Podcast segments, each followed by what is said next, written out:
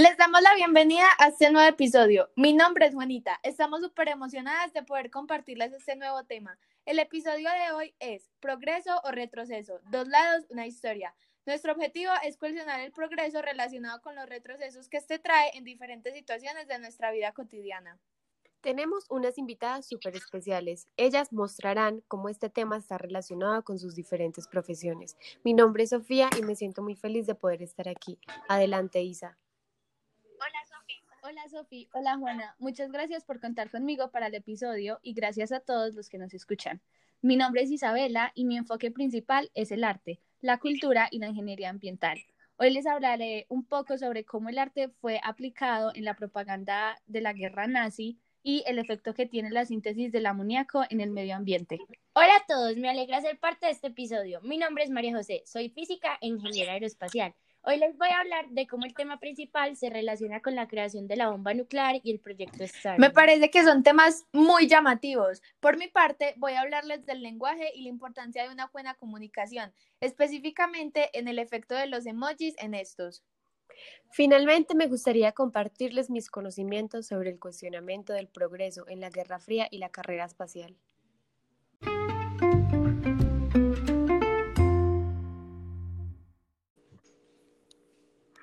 Perfecto. Quiero que empecemos a pensar en esto. Cuando tenemos una conversación con alguien personalmente, no es lo mismo que por mensaje de texto, pues la información se distorsiona impresionante, ya sea por las expresiones o más que todo por el tono de la voz. Uy, sí, Juana, estoy totalmente de acuerdo. Por ejemplo, cuando alguien me escribe como, hola, yo no sé si lo hace como feliz o aburrido. Exacto, es que es súper distinto decirlo personalmente. Por eso mismo usamos los emojis para complementar lo que queremos decir.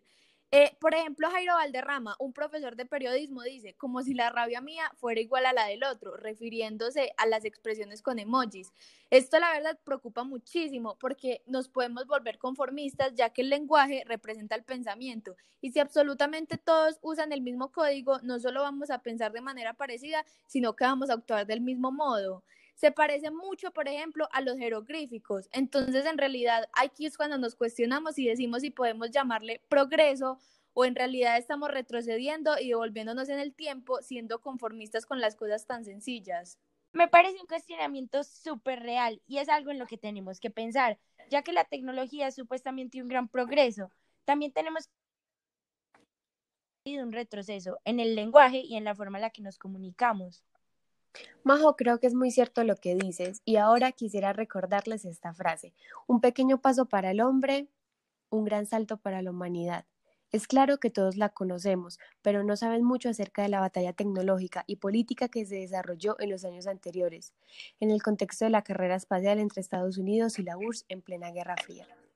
La carrera espacial empieza el 4 de octubre de 1957, cuando se anunció que un satélite soviético giraba alrededor de la Tierra a 900 kilómetros de altura. En plena Guerra Fría, esto no mostraba solamente una, una victoria tecnológica, también una amenaza militar, ya que era símbolo de superioridad soviética.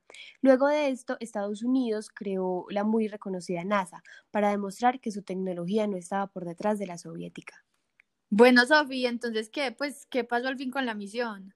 La misión llegó el 20 de julio de 1969 a la superficie lunar y al otro día logró que dos astronautas caminaran sobre la Luna. Bueno, realmente esto nos demuestra que el poder político a veces se ve reflejado o afectado por los avances científicos. Pues realmente siento que no todo es negativo. A veces las situaciones de retroceso tienen solución. El proyecto Starlink de la empresa SpaceX ha sido fuertemente criticado por los astrónomos. Ah, Majo, y entonces, ¿esos satélites cómo afectan a los astrónomos? Mira, Sofi, los satélites que buscan darle internet a todo el mundo pueden ser un obstáculo para la observación astronómica.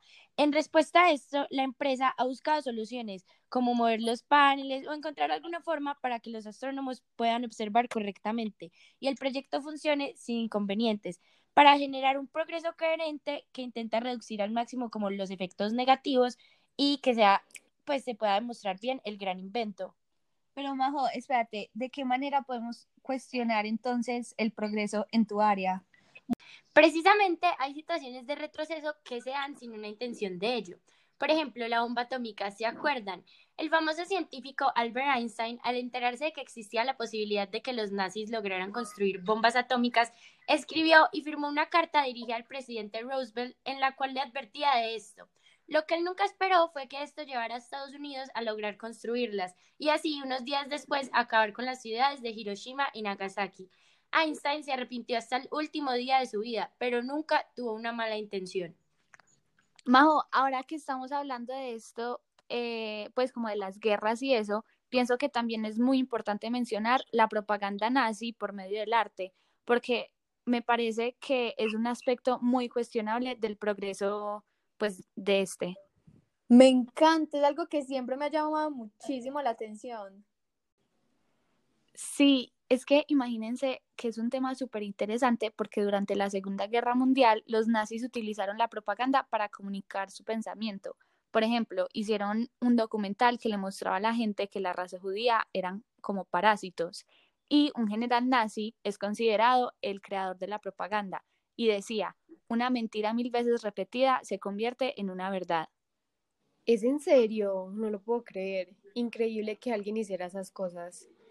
Pero Vela, y entonces, pues, ¿qué tipo de arte no utilizaban para comunicar este mensaje tan triste? Juana, mira, usaban principalmente carteles y luego surgieron propagandas en películas, teatro, música y libros. Por ejemplo, dibujaban al hombre alemán como un hombre fuerte y radiante, como si fuera un héroe, y mostraban a los judíos eh, como monstruos. Me parece demasiado increíble que usen el arte como un método de guerra. Exactamente, Majo. Eh, y esto em, pues por esta situación podríamos cuestionar el progreso del arte, porque en realidad no podríamos llamarlo progreso si la comunicación por medio del arte fue parte de uno de los acontecimientos más violentos de la historia, pues como lo fue el holocausto. Y para finalizar con el tema, Isa, te quería preguntar qué piensas sobre la síntesis de amoníaco, ya que he leído que tiene muchos efectos en el medio ambiente. Sofi, ese es un muy buen ejemplo en el que el progreso es muy cuestionable. Isa, pero en realidad el amoníaco, ¿qué es o para qué se usa? Eh, porque sé que no muchos de nuestros oyentes, incluyéndome, no sabemos qué es. Bueno, entonces el proceso del amoníaco ha servido como fertilizante y ha salvado millones de personas de hambre a lo largo de la historia y ha llenado desiertos con cultivos y alimentos. Se dice que la población mundial sería aproximadamente 4 millones de personas si no hubiera sido por este descubrimiento. Muchos expertos dicen que nuestra sociedad depende de una economía basada en el amoníaco. ¿Y entonces cómo afecta el amoníaco al medio ambiente? Juana, esa es una súper buena pregunta. Es que imagínense que el 85% del amoníaco usualmente termina en el aire o en el agua.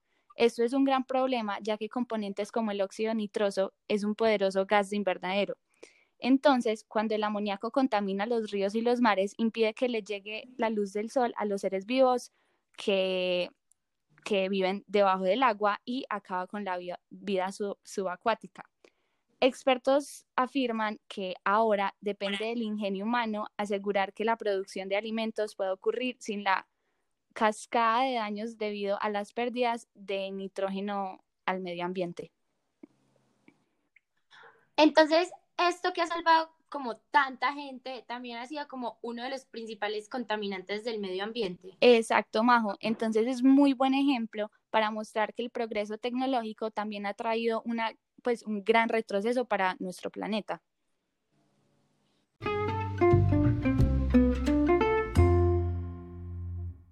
Gracias a los aportes que cada una dio, podíamos llegar a una conclusión un poco más filosófica. Todo lo nuevo implica un progreso, todo lo nuevo es, entre comillas, mejor que lo anterior. Así podemos entender el progreso. Sin embargo, este también implica un retroceso. Para mí personalmente el progreso es algo paradójico. Avanza lo tecnológico y con él el conocimiento, pero eso significa un retroceso de la civilización, ya que normalmente trae implicaciones que van en contra de la ética. A eso me refería cuando les compartí lo de la propaganda nazi y la síntesis del amoníaco. Eh, pues cuando hablamos de un retroceso, hablamos que en términos éticos somos iguales a las civilizaciones antiguas o incluso peores. Esto se puede relacionar mucho con lo que les expliqué antes de los jeroglíficos. Bueno, aunque realmente sí notamos un retroceso, pienso que también podemos resaltar el esfuerzo que la sociedad hace para disminuir las consecuencias que esto trae. Sí, Majo, la verdad me parece muy cierto lo que dices. No podemos ser tan pesimistas con los avances de la humanidad.